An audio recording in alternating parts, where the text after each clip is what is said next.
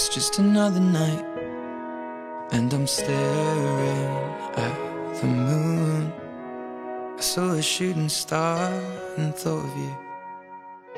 Hello，大家好，欢迎收听《行走的背包》。本节目是由喜马拉雅网与 Voice Club 网络电台联合推出。那可能平时一直关注《行走的背包》的听众朋友们会问说：“诶，为什么娃娃跟酱酱已经两期节目没有出现了呢？”啊，我相信啊，这个答案估计等两个人回来之后，应该会给大家做出一个解释。那其实，在做今天的节目之前呢，也一直会想说，到底要和大家去聊一个什么样的话题？因为其实我并不算是一个旅行的达人，可能不像哇哇去过全世界好多好多地方，但是我自己的旅行经历其实也不少，而且可能最大的一个问题是在于我的旅行的观点跟其他人不太一样。所以呢，今天也借这样一个机会吧，来和大家聊一聊关于一个人旅行的事情。其实现在很多这种比较喜好文艺，或者是说可能希望过得和别人与众不同的一些人，会更习惯一个人踏上旅行的这条路。那关于这件事呢，嗯，其实我们更多的时候是看到，无论是在豆瓣啊，还是在一些社交平台上，啊，流出来的一些关于一个人旅行非常好的文章，以及一个人旅行非常漂亮的一些照片。但实际上，当我们真的去踏上一个人旅行的时候，其实给我们的感觉是完全不一样的。我也特别喜欢一个人去旅行，可能是源于一种习惯，但更多的相信我，一定是源于一种无奈。因为无论是你去什么样一个地方，我总觉得，如果能够跟一群志同道合，或者是说与你自己想去一起走一走的那个人一起去旅行的话，是一件特别值得纪念的事情。所以，就像很多人说的，一个人旅行无非两个目的：一个目的为了让自己看上去比较的有格调；另外一个呢，可能就是寻求这种偶遇啊，或者是邂逅之类的。那其实对于一个人的旅行来讲，我一直认为都存在一个原因。其实归根结底，我们会发现，其实一个人的旅行都是一种对生活的逃避。无论是我们逃避过去，还是逃避眼前，其实都是想暂时的离开自己所生活、所处的这样一个世界。就像为什么有那么多人喜欢辞职去旅行，当然也有很多人在分手之后选择一个人踏上旅行的这条路。可能每个人的出发点以及最终的结果都不太一样。我们都希望在旅行的过程当中去寻求一个自己迷茫于这个世界的一个答案，但最终却发现，其实这个答案在我们去过很多地方之后，依然是遥遥无期。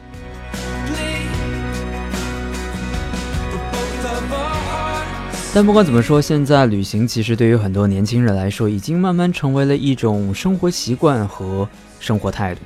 那有人会调侃的说，其实现在这样一个旅行热潮呢，源于曾经在网上非常流行的一句话，那就是灵魂和身体总要有一个在路上。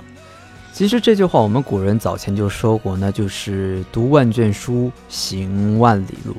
所以呢，在今天的节目当中呢，来和大家聊一聊关于一个人旅行的那些事儿。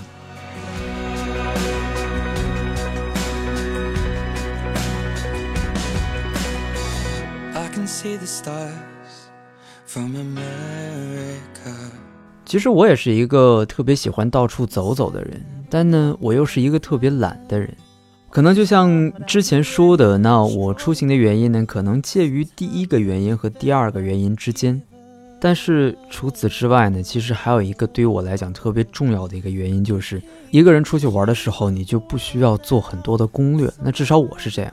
因为我是一个特别不喜欢做攻略的人，同时呢，我又是一个特别不喜欢跑景点的人，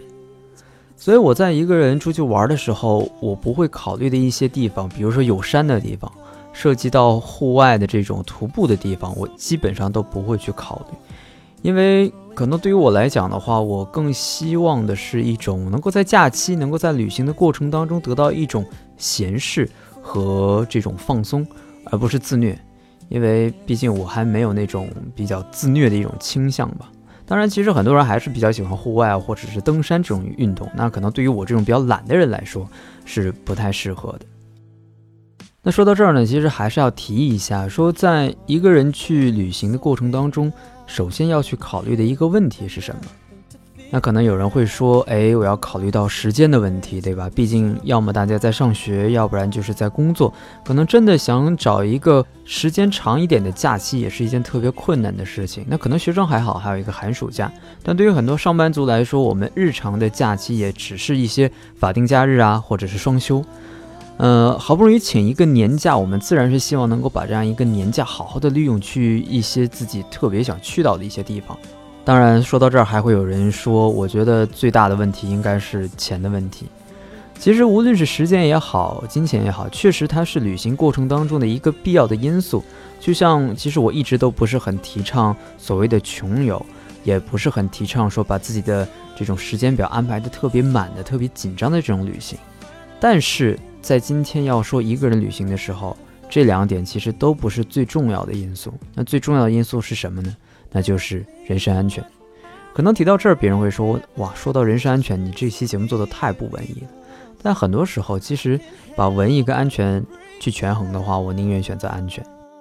毕竟在我们出行的过程当中，其实我们希望能够得到我们自己想要的东西的同时，也是要保证安全的。所以说到安全，那跟一个人旅行相关的一点呢，就是不要去选择一些比较偏远的地方。也尽量的不要去选择一些可能会造成危险的一些地方。那这些危险呢，不仅仅是说，比如说当地的一些，呃，这种情况啊，其实包括地理方面也会有一些影响。比如说，我并不是特别建议身边的朋友，如果是第一次去西藏的话，就选择一个人去，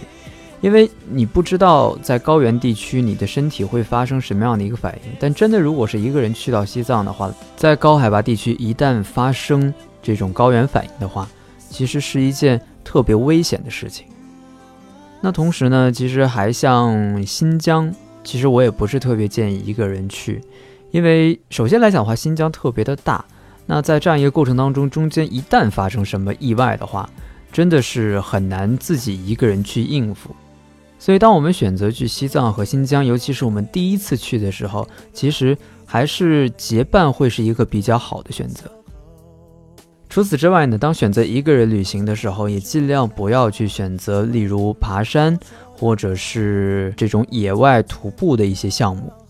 呃，其实爬山的话，对于很多这种名川其实还好，因为相应的一些旅行的配套设施是比较完善的，也不会出现大的意外。但如果是徒步的话，像很多驴友特别喜欢说，可能一个人拿个帐篷就跑到深山野林里面去了。可能很多人是在追求在这样一个过程当中的一种刺激感，但是如果您是专业的话，那我觉得这是 OK 的，你可能会做好很多的一些准备。但对于很多非专业的一些户外的爱好者来讲，真的一个人去进山是一件特别危险的事情。那经常呢，我们在旅行的一些新闻当中也会时不时的看到，说在某某地方一个驴友被困啊，或者是失踪之类的事情。所以我觉得，如果真的是特别喜欢户外这一块的话，其实真的是可以找一些这种伙伴。那一方面呢，可能有更安全的保障；另外一方面呢，也能够得到一些相对来讲比较专业的帮助。那这样的话，其实对面临危险的这件事情来讲的话，这种概率也会低很多。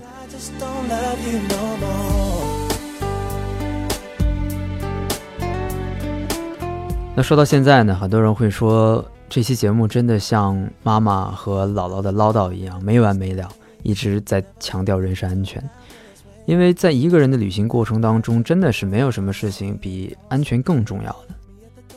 说到这儿呢，其实可以跟大家去讲讲自己的一个经历吧。就是我记得当时我一个人去到广西的时候，啊，是在一家青旅，然后呢，当时就是闲来无事嘛，跟老板去聊天。那就会，老板就会跟我们讲到一个故事，说在几年之前，他们青旅住进来一个小姑娘，然后她就是那种可能还是比较喜欢自己一个人走的这种类型吧。那也并没有跟青旅的其他的一些住客组团啊，去去在广西里面走一走。那就在某一天当中，就这个老板就发现这个小女孩没有回来，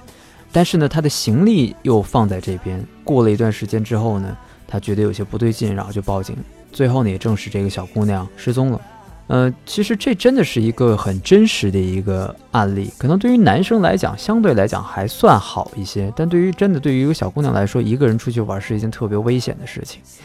所以我也是当听到这样一个真真实实发生在自己身边的一件事情之后，我才会非常慎重的跟身边的每一个人去讲这样一个问题。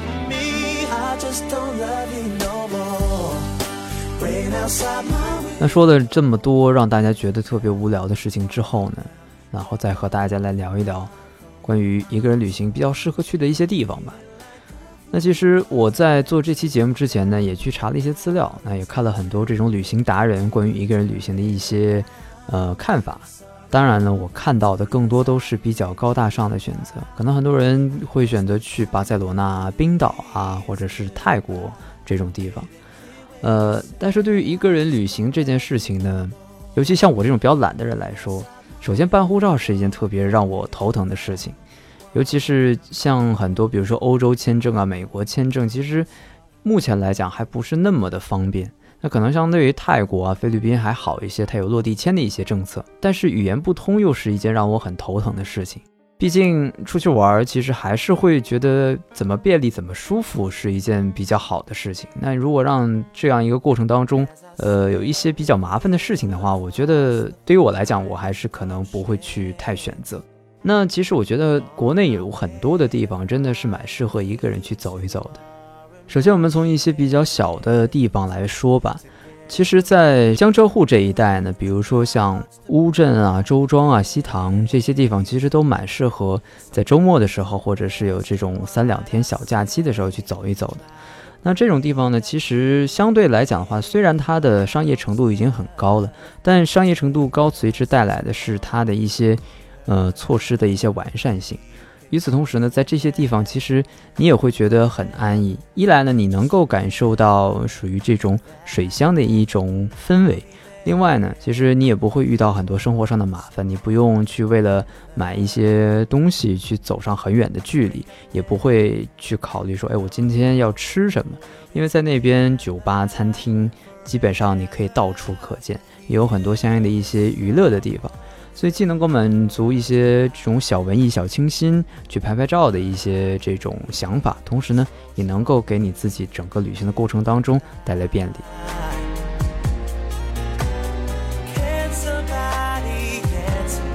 那除了这些像乌镇、周庄这种相对来讲可能比较小的地方之外呢，其实很多城市我也是比较推荐的。而且一个人去旅行的最大的一个好处就是，你不需要跟团，你也不需要跟几个好友一定要去某些城市一定要去的地方。就像身处上海，每当有朋友来的时候，我都会很头疼。头疼在于倒不是觉得很烦，只是觉得基本上每一个朋友来到上海之后，我都会带他们去那几个万年不变的所谓的景点，比如说外滩啊、东方明珠啊、陆家嘴。可能一次两次你还觉得 OK，但时间久了，你真的会觉得是件挺无聊的事情。但对于很多可能说第一次来到上海的人来讲，这些地方又是可能不得不去的地方。但实际上，在上海待了这么些年之后呢，我慢慢的觉得，其实上海是一个特别有味道的城市。那这些味道的来源，可能不仅仅局限于外滩，局限于东方明珠、陆家嘴这种可能大家都已经非常熟悉的一些地方。其实，对于上海这座城市来讲，它更多的是在于它文化的一种包容性。可能我们没有办法在一个城市待上足够长的时间去感受一个城市的文化气氛，但是我们可以找到一些带有很强烈的这种文化符号的地方。比如说，很多时候我经常喜欢在秋天来临的时候去安福路或者是建国西路、太原路一带去走一走。当那段时间梧桐树叶飘落的时候。当你能够把这些梧桐树叶踩在脚下，发出那种非常清脆的声音的时候，真的是一种非常好的一种体验。而且上海有非常多的类似的这种街道，那这些街道呢，旁边都是一些可能在建国之前留下的一些西式建筑，那如今也非常完好的保留下来。其中也不乏一些名人的故居。其实，在走的过程当中，偶然发现可以进去看一看。那这种给人的感受。比你只是单纯的来到外滩拍几张照片、看看黄浦江的感觉要好很多。那除此之外呢？一个城市的吃其实也是代表着文化之一。就像上海有很多非常出名的这种老字号的饭店，那进去点一份这种排骨年糕也是一件特别有意思的事情。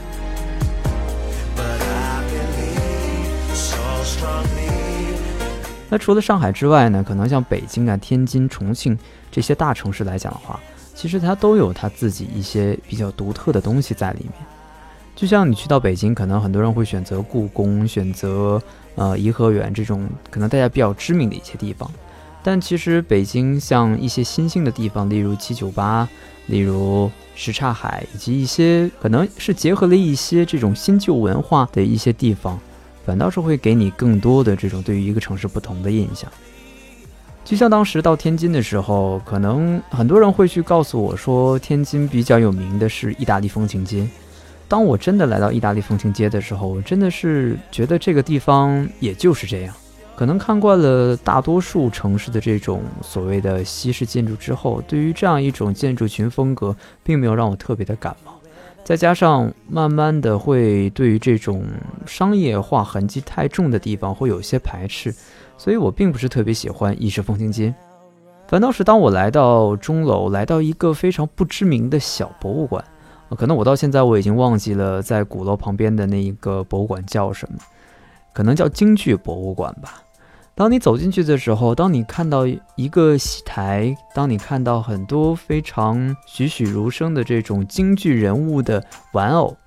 到那个时候你会觉得是一件非常有意思的事情。如果你有时间的话，你去看他们的一些对联，或者是看每个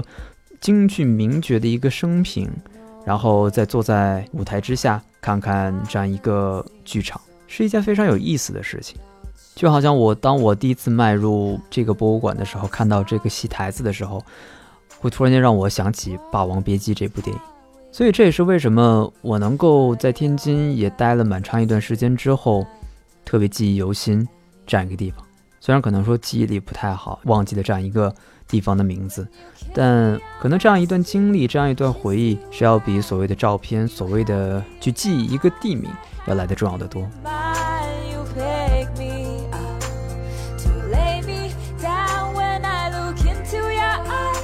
那最后一个想和大家来去推荐的一个地方呢，其实是厦门。当然也不只是厦门，只是我觉得厦门是一个蛮适合一个人去待着的一个地方。嗯，我曾经在厦门待了将近半个月的时间，那段时间真的是对于我来讲是一段挺难得的一段记忆，因为那段时间呢，不会说是去什么景点，当然鼓浪屿我也去了，但是我没有去土楼，也没有去呃厦门周边可能大家觉得一定要去的一些地方，我只是在厦门待着，然后每天的日常就是每天睡到自然醒。然后在厦大门口的一家小饭店里面点上十几块钱的一顿饭，当然吃的非常的饱。然后剩下的时间就是找一个咖啡厅，或者是找一个能够坐下来的地方，看看书，听听海。可能每天的日子就是这个样子，但是却会让你觉得过得异常的舒服，因为并不是每一个地方都能像厦门这样随处都能见到海。所以，能够每天沉浸在听海的这种感觉当中，也是一件特别有意思的事情。这就是为什么我也特别喜欢另外一个地方——涠洲岛的一个原因。因为在这种地方，当你看到大海的时候，其实你的思绪当中会异常的、异常的干净。可能你想象不到其他的东西，你只能看到眼前的海，只能去去听海浪不断拍打岸边的声音。在那个时候，你会觉得没有任何一个事情能够去影响到你。因为再烦心的事情，当你看到海的那一瞬间，似乎都会变得风淡云轻。